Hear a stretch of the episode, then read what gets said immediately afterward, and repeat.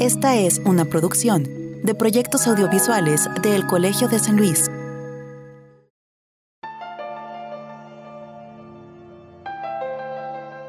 Las mujeres representan ya un poco más de la mitad de la población mundial. Este rasgo demográfico debería alertarnos de lo importante que es que a nivel global se eliminen los obstáculos para que puedan alcanzar un desarrollo pleno en todos los ámbitos. La ciencia no es la excepción. Las mujeres científicas o mujeres que estudian alguna carrera relacionada a la ciencia representan apenas un tercio del total de las personas que se dedican a esto. Además, históricamente muchos de sus aportes han sido invisibilizados y en varias sociedades persisten prejuicios, desigualdades y estereotipos que obstaculizan que más niñas y jóvenes puedan acceder a carreras científicas. Para reducir estas brechas, desde el 2016 la Organización de las Naciones Unidas proclamó el 11 de febrero como el Día Internacional de la Mujer y la Niña en la Ciencia, una fecha que cada vez toma más fuerza y que promueve la reflexión y la acción en estos temas. Como en la mayoría de los ámbitos donde las mujeres han decidido organizarse y optar por la denuncia de desigualdades y la lucha para eliminarlas, en la ciencia ha ocurrido lo mismo el 11 de febrero promueve acciones, foros de reflexión y genera grupos y redes de científicas que comienzan a organizarse y a tomar fuerza. Uno de estos grupos, que curiosamente también nace en 2016, es el capítulo San Luis de la Federación Mexicana de Universitarias, formada por un grupo de académicas y doctorantes potosinas quienes ante una coyuntura de situaciones adversas deciden unirse y tomar la acción. Hoy, en esta fecha tan especial, charlaremos con la doctora Oresta López, investigadora de El Colsan y presidenta del capítulo San Luis de esta federación, quienes además están organizando una serie de actividades para conmemorar el 11F. Proyectos audiovisuales del Colegio de San Luis presentan Entre Voces, un espacio de comunicación de las ciencias sociales y las humanidades.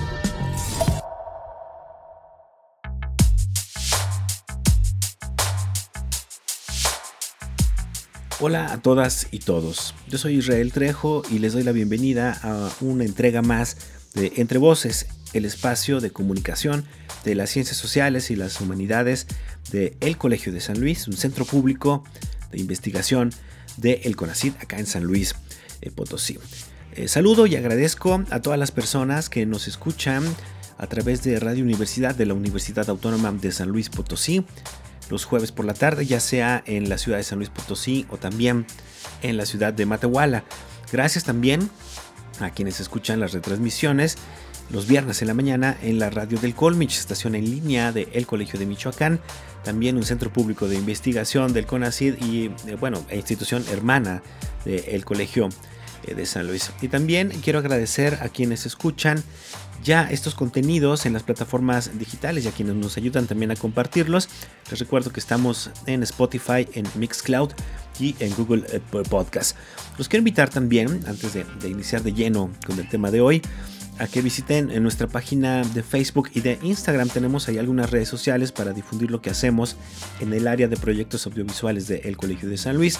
Pueden buscarnos tanto en Facebook como en Instagram como Colsan Media. Y ahí van a encontrar pues no solo em, algunos eh, proyectos eh, que tienen que ver con la producción de podcast o auditivos, sino también algunos videos, algo de infografías y fotografía y pues bueno, mucha más información.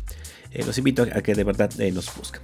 Y bueno, ya lo escuchamos en la introducción, estamos en una semana donde el tema principal dentro del ámbito académico es el Día Internacional de la Mujer y la Niña en la Ciencia y como desde Hace un par de años lo venimos haciendo, nosotros dedicamos también los días eh, próximos cercanos al, 11 de febrero para hablar de este tema. Nuestra invitada será la doctora Oresta López, eh, investigadora del eh, programa de historia del Colsan y quien además preside el capítulo San Luis de la Federación Mexicana de Universitarias, quienes desde el 2016 aquí en nuestro estado, en nuestra ciudad y también en otras regiones del estado, pues llevan realizando algunas acciones eh, muy importantes. Hablaremos sobre esto, pero antes los invito a que conozcamos un poco más de la doctora Oresta López en la sección de semblanza e iniciaremos ya con el primer bloque de nuestra entrevista.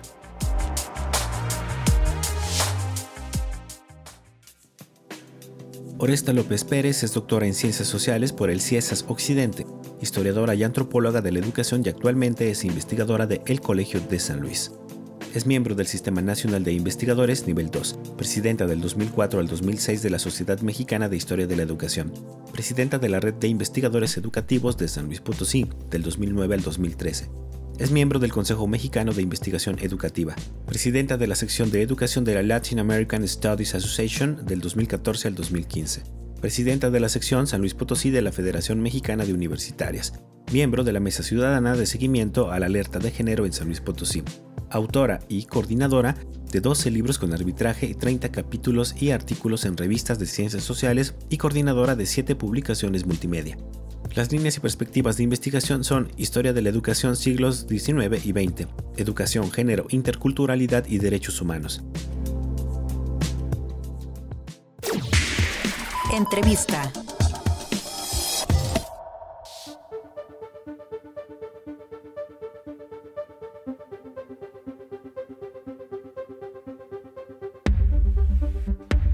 Como lo hemos hecho ya desde hace un par de años en este programa de radio o en este espacio de comunicación de las ciencias sociales que es Entre Voces, la fecha del 11 de febrero pues eh, para nosotros adquiere una, una, importancia relevante por tratarse precisamente de este Día Internacional de la Mujer y la Niña.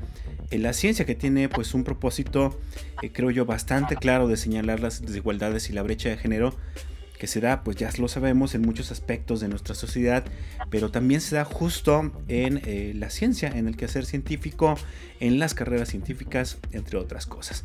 Y pues este año, em, eh, por parte de la Federación eh, de Mujeres Universitarias, de, en su, digamos, capítulo o nodo San Luis Potosí, se ha organizado un evento o varios eventos, varias actividades precisamente para llamar la atención y concientizar y sensibilizar a eh, la sociedad en general sobre esta fecha. Y bueno, es por eso que hoy hemos invitado a la doctora Oresta López, eh, a quien ya conocemos aquí en el programa de radio, porque generalmente es, eh, digamos, nuestra especialista y plato fuerte, lo quiero hacer así en términos de temas de género o de violencia contra la mujer, y quien además está ahora también coordinando estas actividades que ya les mencionaba eh, por parte de eh, la FEMU.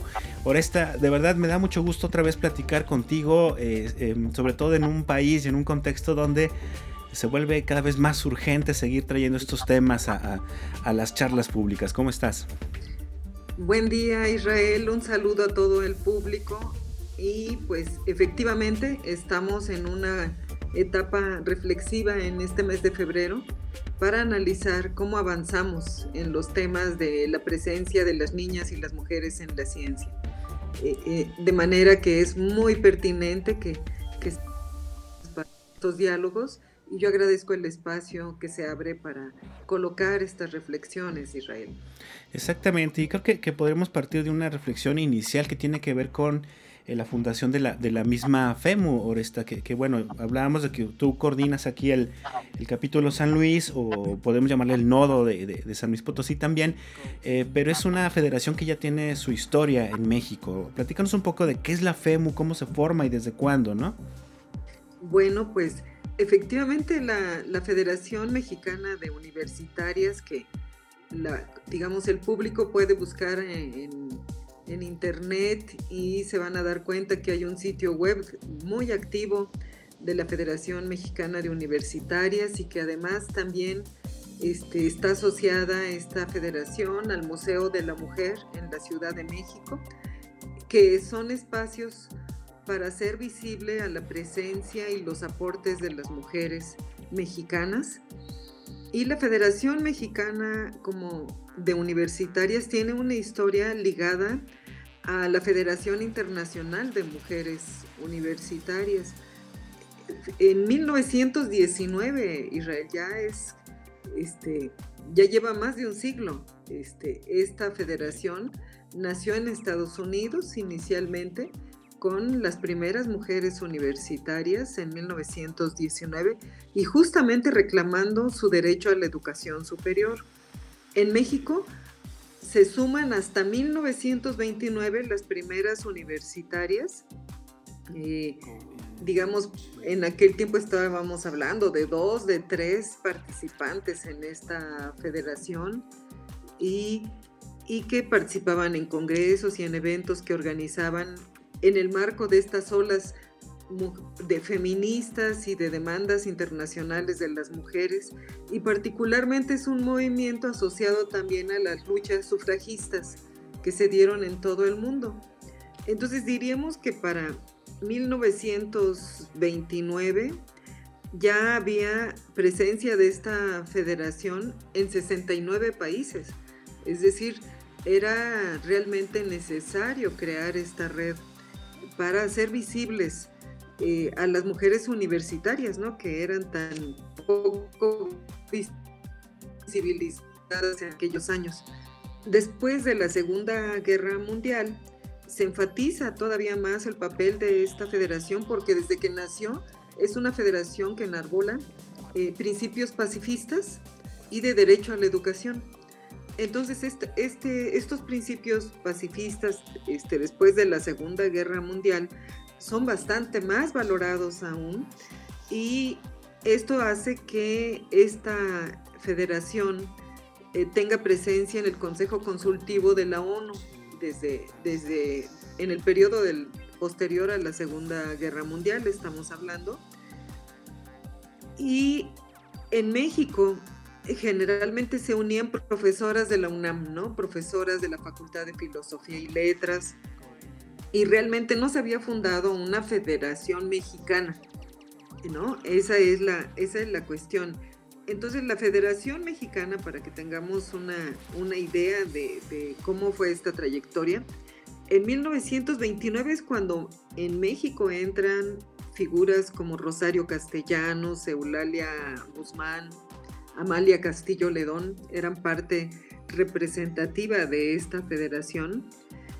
Y es hasta 1990 que la UNAM ya tenía cuando menos 33 directoras de facultades o de institutos y decidieron fundar en ese momento la Federación Mexicana de Universitarias. Es decir, surge en la UNAM con estas destacadas profesionistas formadas en la UNAM y posteriormente pues ya se expande a nivel nacional y se funda en 1990 esta Federación Mexicana de Universitarias en donde ha tenido un papel muy prominente la doctora Patricia Galeana, ¿no? que ella ha impulsado mucho, ¿no? este, articulando esta red y se caracteriza ¿no? desde un principio Primero porque sean académicas en activo, que sean profesionistas, graduadas, universitarias, y casi todas son de, universidades públicas,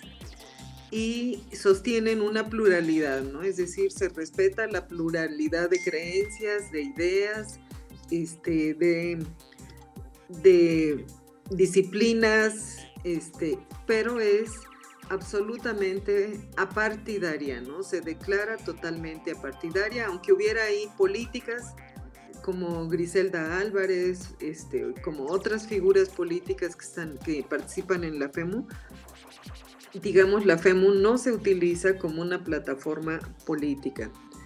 Y nosotros fundamos la, un capítulo San Luis de esa federación en 2016 en 2016, en un momento en que estamos articulándonos y organizando las mujeres aquí en San Luis, porque eh, nos estábamos absolutamente consternadas por la cantidad de feminicidios imparable en San Luis Potosí y también este, por casos específicos de feminicidios que estaban cercanos a lo que pasaba en la universidad, ¿no? También el acoso, el hostigamiento sexual en las universidades y también eh, en particular el caso de una de nuestras colegas que fue despedida en, situación de un embarazo de riesgo este, y, después incluso no le permitía ni entrar a la institución, este, fue sacada por policías de su institución como, como si fuera una criminal y embarazada y frente a esta indignación, creo que e, este, nos dimos cuenta que estábamos frente al desafío de organizarnos y reflexionar sobre cuál era la situación de las mujeres universitarias. A mí me gustaría que nos platicaras un poco precisamente de este último que mencionas, em, porque podríamos argumentar que desde hace años las mujeres tienen derecho a la educación y con ese pretexto precisamente argumentar de que pues no hay desigualdades, ¿no? En la academia o en el quehacer este, científico, ¿no? Pero ¿cuál es el estado real de las cosas? Ahora está, eh, estoy hablando porque eh, finalmente acaba por ahí de publicar, por ejemplo, el IMCO, el Instituto Mexicano de la Competitividad, una infografía donde menciona que, por ejemplo, en San Luis Potosí, que es de los primeros lugares donde hay mujeres estudiando carreras STEM, o sea, de ciencias duras o ingenierías, eh, pero alcanzamos apenas el 26%, es decir, no es, no es ni la tercera parte de mujeres estudiando algunas carreras, y en general a qué se enfrenta una mujer cuando entra a una carrera universitaria y cuando tiene que hacerse visible con sus aportes de conocimiento en el ámbito científico en México. Bueno, pues efectivamente pareciera que el derecho a la educación eh, que está en la Constitución es para todos, pero no obstante, por las creencias y los estereotipos este, de género que afectan a, nuestra sociedad, pues muchas mujeres reciben mensajes desde niñas. De que ellas se deben casar y que no deben de estudiar, ¿no? Y esto sucede aquí, sucede en muchos lados, incluso por cuestiones religiosas, por, por una serie de tradiciones este, diversas, el derecho a la educación a las mujeres siempre tiene obstáculos, siempre ha tenido obstáculos. Y, no basta pues con que esté en la constitución en papel, ¿no? Sino tiene que hacerse realmente en la vida real, ¿no? De que cuando se escucha a una niña, ¿no? Decir que quiere ser astronauta, que no le digan, no, eso es para hombres, o que no, eso es imposible, ¿no?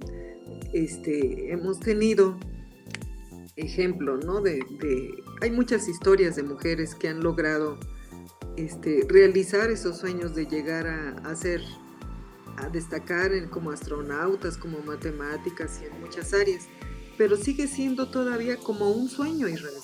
Es decir, no es algo que ya sea familiar y normal, ¿no? Que, que debería serlo. Decir, este, ah, sí, fulanita es una, una empresaria súper exitosa o fulanita es la mejor astronauta que tenemos, es una mujer. Así que pudiéramos decirlo con, con toda la tranquilidad del mundo y no con esa sorpresa, ¿no? De estamos frente a un milagro, ¿no? Este, una mujer llegó a altos niveles. Eh, entonces, eso sucede y por eso se festeja, eh, se impulsa este día una reflexión sobre el tema de la presencia de las niñas y las mujeres en la ciencia, porque a nivel mundial solo el 30% de la comunidad científica son mujeres. Entonces algo está pasando, ¿no? Este, y percibimos que son en demasía los estereotipos, ¿no? Sí, este, se siguen haciendo todo un culto a la frivolidad femenina y no a su participación en la ciencia, este, pues estamos enfrente de, de un gran este, error, ¿no? Porque estamos eh, perdiendo la oportunidad de grandes talentos para, para la ciencia. O sea, persiste esta idea de que la mujer exitosa en la ciencia o que hace aportes importantes eh, necesariamente pasó por un proceso de romper un molde. Todavía tenemos esa, esa percepción, y eso es precisamente lo que tenemos que eliminar. Bueno, ahora está contándonos un poco más de la FEMU, pero ya del capítulo San Luis Potosí, más o menos eh, cuántas eh, científicas o universitarias eh, la conforman, de qué disciplinas, qué se está discutiendo desde San Luis Potosí, cómo están difundiendo el trabajo, el trabajo científico y el conocimiento que generan sus integrantes. Platícanos un poco más. Bueno, nosotros, como decía hace un momento, fundamos la el capítulo San Luis de la Federación Mexicana de Universitarias en 2016. Eh, estuvo con nosotros aquí la doctora Patricia Galeana. Hicimos un evento público para este lanzamiento, pero principalmente con la intención de fortalecer en ese momento la defensa de nuestras compañeras que estaban siendo afectadas ¿no? en sus derechos humanos, en sus derechos laborales, en sus instituciones. Y pues esa es la historia de este capítulo, San Luis. Es decir, nosotros nos vimos obligadas a organizarnos porque no había. Ahora están siguiendo nuestro ejemplo, ¿no? Incluso instituciones y, demás están haciendo, están surgiendo en San Luis muchas más redes este, de mujeres eh, que, que están en la ciencia o mujeres que están en que hacen investigación, están este, eh, siguiendo el, el, modelo, el ejemplo de este capítulo. Y aquí en, la FEMO de San Luis estamos hablando de que ahorita hay unas 30 socias activas eh, de profesiones muy diversas, de las ciencias sociales, de las ciencias exactas, de eh, diferentes instituciones y también colegas, tenemos una cantidad eh, importante, diría yo, en estas 30 colegas de mujeres defensoras de los derechos, ¿no? Es decir, de quienes trabajan derecho y feminismo, de quienes trabajan eh, historia de las mujeres o historia, historia en general o historias específicas de ciertos periodos, historia especializada, eh, interculturalidad, e, este, en el campo de la educación, también hay colegas que trabajan en el campo de la educación, pero también en ingeniería, ¿no? Hay colegas que, por ejemplo, una de nuestras colegas que, que trabaja en el estudio de, de motores de avión y motores de... ahorita justo para esta transición hacia este, los autos eléctricos híbridos y demás, bueno, ella estudia eso. También hay colegas que estudian este, la contaminación de arsénico en suelos y, en regiones de San Luis Potosí. Eh, también quien está este, trabajando cuestiones, cuestiones vinculadas a la, a la ecología.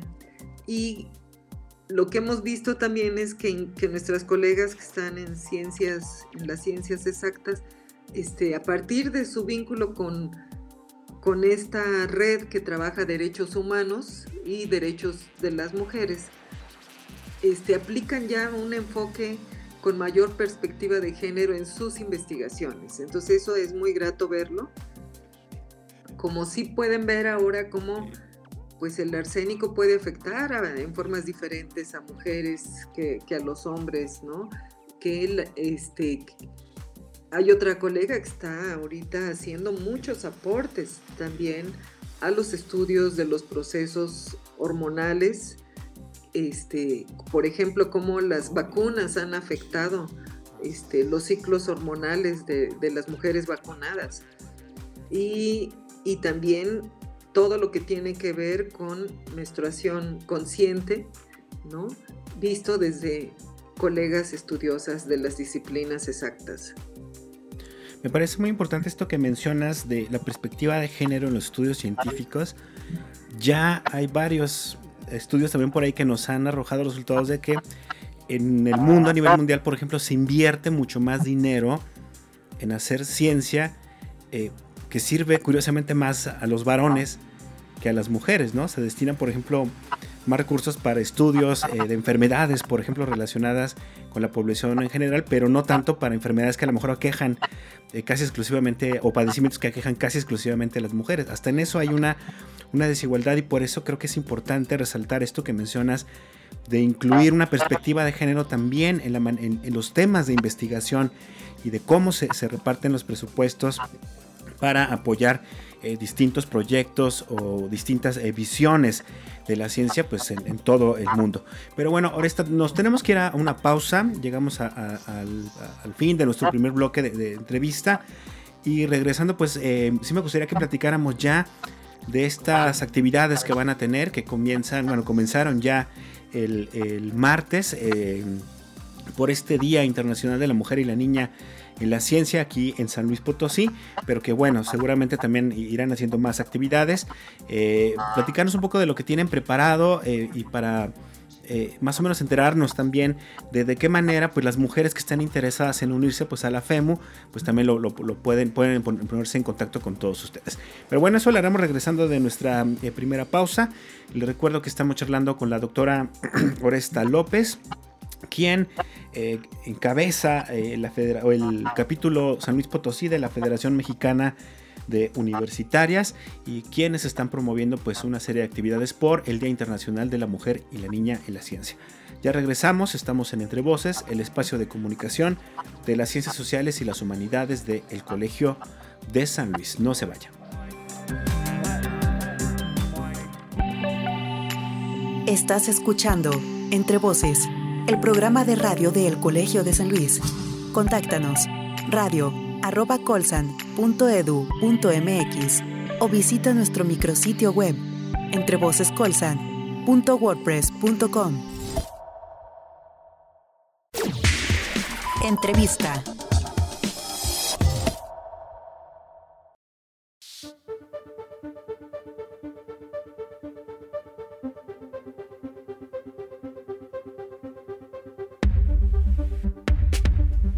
Estamos de regreso en Entre Voces, el espacio de comunicación de las ciencias sociales y las humanidades del Colegio de San Luis. Gracias por seguir con todos nosotros. Les saluda nuevamente Israel Trejo. Eh, me da mucho gusto que nos sigan escuchando, ya sea a través de Radio Universidad los jueves por la tarde, tanto en la frecuencia aquí en San Luis Potosí Capital como en la ciudad de Matehuala. Un saludo a toda la gente de Matehuala. Por cierto, también gracias a quienes nos escuchan a través de la radio del Colmich los viernes en la mañana, estación en línea de el Colegio de Michoacán, también Centro Público de Investigación, e institución hermana del Colsan, también dedicada a las ciencias sociales y a las humanidades, y también pues a quienes nos escuchan y nos ayudan también a compartir, lo cual les agradecemos bastante, nuestros contenidos en las plataformas digitales. Les recuerdo que eh, posterior a la transmisión de estas entrevistas eh, por radio, bueno, las subimos a las plataformas de Spotify, Mixcloud y Google eh, Podcast, eh, donde ustedes pueden escucharlas nuevamente, compartirlas por si conocen a alguien interesado en estos temas y no pudo escuchar la transmisión en vivo. En fin, la pueden poner en sus blogs, en sus páginas de Facebook. Para nosotros es muy importante que nos ayuden a compartir también todos estos contenidos. Hoy charlamos con la doctora Oresta López, investigadora del programa de historia del Colegio eh, de San Luis, pero quien también eh, coordina eh, el, digamos, el capítulo San Luis de la Federación Mexicana de Universitarias, que como ya nos mencionó en el primer bloque, bueno, fundaron desde 2016 y que ahora están organizando pues una serie de actividades por el Día Internacional de la Mujer y la Niña en la Ciencia, una fecha que es muy importante para todos los que estamos precisamente en el ecosistema, por así llamarlo, del el quehacer científico en México. Y bueno, ahora está para retomar un poco la charla, 2016, pues ya son eh, prácticamente 5 o 6 años desde que se, fundaron. Este, ¿Cuáles han sido los resultados que han obtenido y el crecimiento que han tenido como federación en conjunto y también por cada una de sus integrantes durante estos, estos años? Bueno, yo creo que tenemos resultados muy satisfactorios porque nosotros hemos apoyado la mayor visibilidad de nuestras colegas para eh, acompañar sus carreras. Eh, repito, a nivel nacional, esta federación nace con, la presencia, con presencias tan fuertes como la de Rosario Castellanos, como la de Eulalia Guzmán, que tenían ya toda una presencia en el gobierno postrevolucionario y en las letras como Rosario Castellanos, son lugares pues fundamentales, ellas eran mujeres muy muy destacadas. No obstante, el trabajo que tenemos que hacer en los estados es justamente impulsar a que las mujeres destaquen, a que apoyemos la carrera de las investigadoras jóvenes, que, que encaucen sus carreras, este, se empoderen en sus disciplinas, logren salir adelante y tengan un desarrollo pleno y, y también conozcan sus derechos, ¿no? Esto es algo central, ¿no? Como uno de los objetivos principales de la FEMU es apoyar el desarrollo de las mujeres y manifestarnos, expresar nuestra opinión frente a las desigualdades Es algo que hemos venido haciendo. Y bueno, también nuestras socias han ocupado, son muy destacadas. Por ejemplo, colegas nuestras han sido una colega que ha llegado a ser diputada, colegas defensoras muy reconocidas este, por su trabajo en los derechos humanos. Eh, una de ellas actualmente ocupa la defensoría de, de la Universidad Autónoma de San Luis Potosí. Otra de nuestras socias colegas también está en la CEPAC haciendo también su labor de, este, trabajar y ver todos los temas de la democracia que, que, toca nuestro estado. Y tenemos colegas que han logrado niveles en el SNI pues muy importantes. El nivel 2 eh, es algo que este año fue una gran noticia para nosotros, que dos colegas subieron al SNI 2 y tenemos colegas que entraron. Y también nosotros hemos dado cabida ahora a los temas interculturales con el ingreso de profesionistas indígenas, que son también colegas nahuas, en este caso, dos colegas nahuas, hablantes de nahua, que además tienen posgrados y que son muy destacadas, son unas académicas muy destacadas que además eh, nos van a orientar y acompañar para desarrollar mejor actividades más interculturales, ¿no? Que este tipo incluso de perspectiva intercultural no está muy desarrollada, digamos, a nivel nacional, pero San Luis Potosí la está impulsando. Entonces, pues yo creo que ese es también un reconocimiento a los capítulos de los estados, este, que impulsar que las compañeras, construir desde abajo, ¿no? Construir carreras de compañeras que, desean salir adelante en alguna disciplina y que desean aprender también cómo acompañar el desarrollo de las mujeres como colectivo. Aquí me parece. Ah, bueno, sí, continúa, disculpa. Sí, sí, sí, no, básicamente eso, eso es lo que diría de que estamos en un momento, pues sí, a seis años, en que empezamos haciendo conferencias, muchas actividades junto con, con el colegio, con el laboratorio de género, interculturalidad y derechos humanos del colegio, pues yo he llevado también esas jornadas con la FEMU y estamos presentes en estas jornadas, las colegas participan, presentan sus investigaciones, hacemos conferencias, también se dan talleres para las niñas en la ciencia, también acompañamos a un centro juvenil de aquí de, mujeres de aquí de San Luis Potosí, dando talleres para talleres de lecturas para mujeres fuertes, este, en esta idea de favorecer y empoderar a las niñas en el campo de la educación.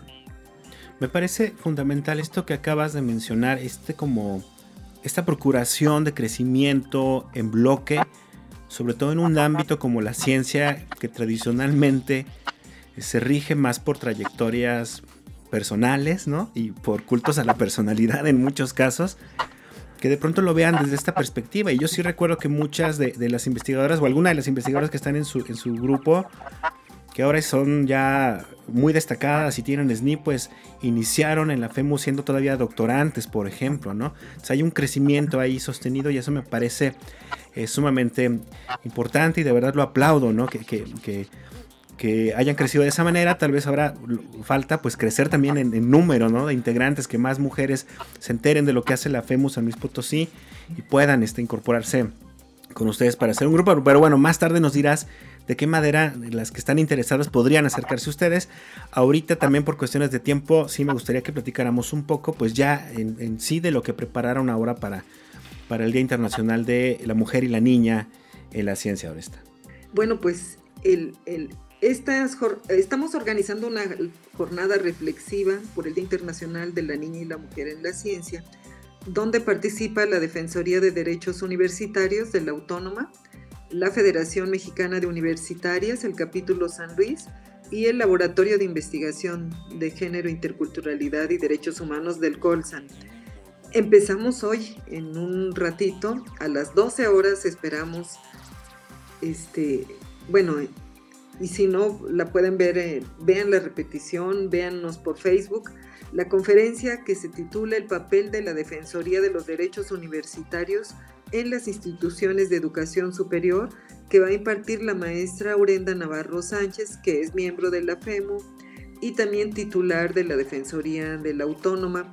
Y recientemente es algo también que nos dio mucho gusto, es que la nombraron eh, representante, presidenta de la red de defensorías de derechos universitarios de México y, y de Iberoamérica, ¿no? Entonces tiene un nombramiento y un reconocimiento muy, muy importante que nos enorgullece y esta conferencia va a hablar de cuál es el papel de estas defensorías, que fíjate Israel son realmente figuras muy nuevas relativamente en las universidades.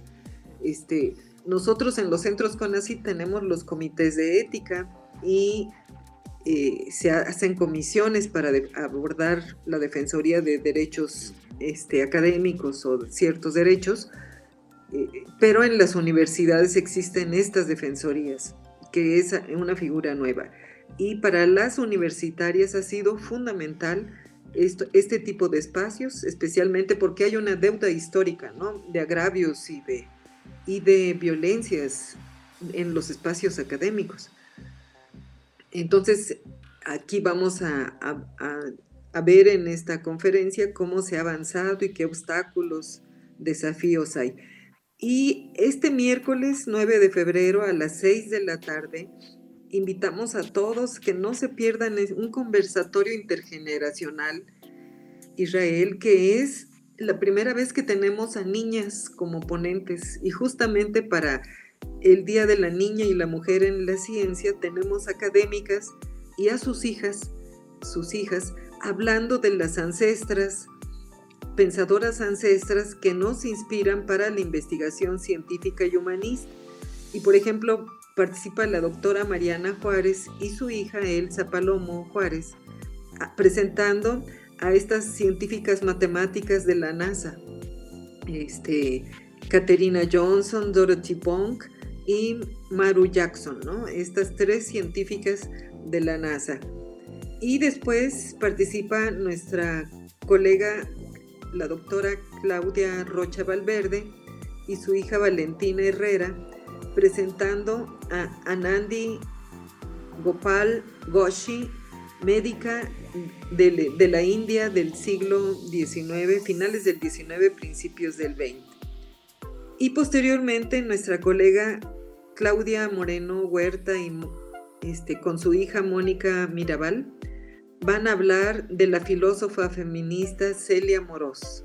Entonces, bueno, este es para nosotros este, refrescante, nuevo, generar estos diálogos intergeneracionales en donde recordamos a nuestras ancestras y les damos visibilidad en este conversatorio.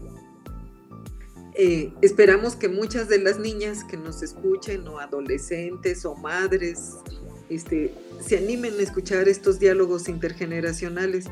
Esos diálogos intergeneracionales sobre científicas hacen mucha falta en las escuelas, le hacen falta que las maestras lo hablen, que, que se sepa quiénes fueron las mujeres en la ciencia, porque no han sido visibles. Tenemos que hacer ahí un gran trabajo. Y luego el viernes, que es el día principal del, de, que estamos conmemorando, este, a las 5 de la tarde tenemos una mesa en donde la doctora Patricia Martínez Lozano va a hacer una participación donde va a hablar de las reflexiones sobre teorías y metodologías para hacer visibles las violencias contra las mujeres en las universidades. Ella tiene varias publicaciones y una amplia experiencia sobre las metodologías para esas violencias que suceden en los ámbitos universitarios. Después, con la doctora Leida Hernández Cervantes, ella es del Centro de Investigaciones Interdisciplinarias de la UNAM. Ella va a hablar justamente sobre este proyecto de nueva ley de CONACIT desde la perspectiva de los derechos de las mujeres y que también es muy valioso escucharla porque debemos estar atentas a que reglamentos, leyes, estatutos y todas las normas que tengan que ver con el ámbito de la ciencia este, no afecten los derechos de las mujeres y que sean incluyentes de más personas porque en el mundo hay personas diversas por su sexualidad, diversas por sus capacidades y también este, diversas por su género. Y de manera que los reglamentos y las normatividades deben respetar esos derechos humanos de todas las personas.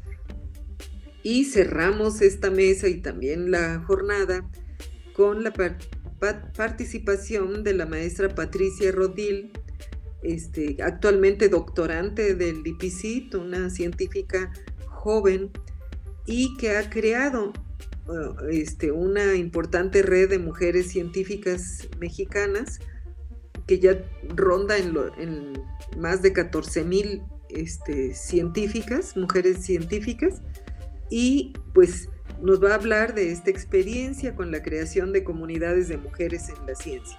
Esta mesa le pusimos como título resistencias y construcciones alternativas ante las desigualdades de género en las instituciones académicas, que constituye pues todo este esfuerzo, Israel, que se hace en esta cuarta ola feminista que eh, eh, viene desde, desde hace años este, de reclamar esa deuda histórica que tienen las universidades para la permanencia, el desarrollo y el éxito de las mujeres en los espacios científicos y dentro de la comunidad científica. Claro, creo que, es importantísimo hacer visibles estas cuestiones porque ahí están desde hace mucho tiempo y es apenas en años recientes que se empieza a discutir y parece que en lugar de haber como mucha solidaridad de los espacios académicos, sigue habiendo esta resistencia, es un poco para eh, aparentar que las cosas están bien y no como tomar, como se dice comúnmente, el toro por los cuernos, hacer, un ejercicio autocrítico y corregir el asunto, ¿no? Creo que eso lo hemos visto en, muchos casos en México y me parece importante que las, a las cosas hay que ponerles su nombre como, como es, ¿no? Y hablarlas. Eh, de frente y, solo de esa manera podemos realmente comenzar a corregir eh, lo que está mal casi en cualquier ámbito de, la vida social en México y de muchas partes del mundo. Y lo que mencionas de las niñas, ya tiene que ver estas otras cuestiones que tú dices, ¿por qué las mujeres eligen estudiar o no ciertas carreras o por qué eligen eh, o no carreras científicas. Y ahí me parece que también esta cuestión de visibilizar los aportes de las mujeres en las ciencias sociales en las, o de las ciencias en general, históricamente, ayuda mucho. Y aquí será bueno preguntarse cuáles son las motivaciones que de pronto han encontrado las niñas para animarse a estudiar una, carrera científica, ¿no? Este, y creo que por eso se vuelve muy importante este ejercicio que yo también espero este, eh, poder presenciar. Pero bueno, Oresta, eh, antes de, terminar nuestra charla de hoy, eh, cuéntanos un poco acerca de, cómo se pueden acercar otras científicas, otras profesionistas, otras universitarias de San Luis Potosí a la FEMU. No sé si ustedes abren alguna convocatoria para pertenecer a la federación. Háblanos un poco de la dinámica para para pertenecer a, FEMU, el capítulo San Luis? Bueno, este, ingresar a la FEMU San Luis se puede hacer a través de, una socia ya activa, alguna de las socias activas que este y hacer una solicitud con una carta de motivos y, y, bueno se pueden sumar de dos maneras se pueden sumar a la FEMU nacional este, directamente eh, comunicándose a, Hay un sitio web de la FEMU Nacional donde pueden este, ver los estatutos, pueden ver el formato para eh, ingresar y demás. Y también para sumarse al, capítulo San Luis, este, pues comunicarse con algunas miembros del, del consejo directivo yo actualmente yo soy la presidenta, la doctora Urenda es la vicepresidenta este, la maestra Jessica, la doctora Jessica Rangel es secretaria académica y la doctora Mariana Juárez es en este momento nuestra secretaria de organización. Y tenemos como correo donde pueden ustedes escribirnos, es femuslp.gmail.com. Ahí nos pueden enviar sus documentos, quienes estén interesadas o entrar en contacto ahí con nosotros para tener una conversación, una entrevista. Eh, ¿Cuáles son los requisitos? Pues ser académicas activas y nosotros solicitamos conocer pues su, trayectoria académica a través del currículum y, este, y que les interese pues este proyecto de trabajar juntas por el desarrollo y el progreso de las niñas y las mujeres en la educación y en la ciencia. Digamos, eso es como un aspecto bien importante que todas debemos tener. Muy bien, y también antes, antes de terminar esta charla, eh, platícanos un poco dónde se van a poder ver las actividades que tienen para esta, estos eventos, sobre todo porque la, eh, desafortunadamente para nuestros radioescuchas, cuando el programa salga al aire ya se habrán realizado algún par de estas actividades, pero van a quedar ahí en las redes. Entonces, platícanos un poco cómo pueden ver las actividades o dónde pueden volver a ver ya, este, digamos, grabadas las actividades que, prepararon para esta fecha. Bueno, nosotros, este, ustedes en la página del Colsan pueden ver este, eh, este cartel, pero también lo pueden, eh, para que puedan verlo en vivo o después la grabación. Este, con arroba Colegio de San Luis, este, pueden verlo en YouTube, en Facebook también pueden encontrar las grabaciones de estos eventos, buscándolos en las redes sociales, los van a poder este, identificar ahí. Y nosotros también los vamos a estar tuiteando y vamos a estar moviendo eh, por, en nuestros Facebook, en nuestras páginas de Facebook también vamos a, promoverlos.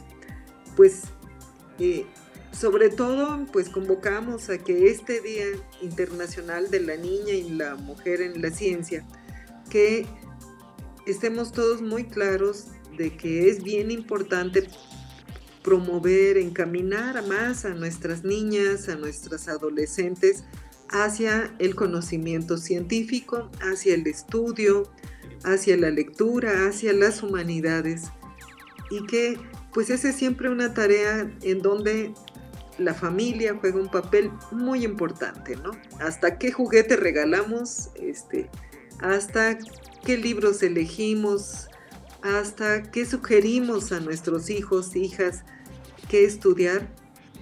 Eh, pues hay que considerar que hay muchísimas opciones y que si en su casa tienen ustedes una futura científica, deben impulsarla y apoyarla. Ese sería mi mensaje para este Día Internacional de la Niña y de la Mujer en la Ciencia. Un cambio sugerido, sugerido que sería muy trascendental y que además tendría que ir en un doble sentido. Por un parte, una parte eh, hacer lo posible desde la sociedad y la política pública por eliminar desigualdades, por un lado, y el otro la formación de vocaciones científicas para mujeres, ¿no? Que son dos procesos que tal vez se pueden ver un poco paralelos, pero que van muy de la mano para que este porcentaje del 26 o 27% de mujeres estudiando carreras científicas pueda crecer en los próximos años y seguramente también las aportaciones que han hecho las mujeres a la ciencia que han sido ya de por sí muy importantes pues se vuelvan todavía más trascendentales. Pues bueno, Oresta, de verdad como siempre te agradezco mucho eh, tu presencia en este programa. Creo que, siempre que terminamos una entrevista contigo, algo nos queda este, ahí como de reflexión y, de, sobre todo de, una, eh, lo digo como, como varón, de autocrítica y autorreflexión para intentar eliminar muchas cosas y cambiar eh, ayudar a que se procuren algunos cambios, ¿no? Y pues como siempre te agradezco mucho tu, tiempo para, estas charlas y les deseo mucho éxito con, con las actividades que tienen programadas para este evento. Muchas gracias, Israel. Un placer eh, participar siempre en tu programa. Muchas gracias y un saludo al público. Muchas gracias a ti. Y bueno, a mí no me resta más que despedir ya nuestra emisión de esta semana, nuestro episodio de esta semana. Eh, nos veremos la semana entrante. Eh, donde seguramente tendremos algún otro tema eh, muy interesante para todos ustedes, visto desde el enfoque de las ciencias sociales y las humanidades. Mi nombre es Israel Trejo, nos vemos hasta un próximo episodio de Entre Voces, el espacio de comunicación de las ciencias sociales y las humanidades de El Colegio de San Luis. Hasta luego.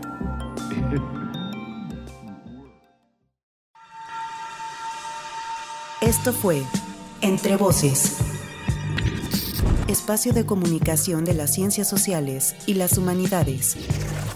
Producción. Proyectos audiovisuales del Colegio de San Luis. Conducción y contenidos. Israel Trejo Muñiz. Realización. Lucero Negrete Espino.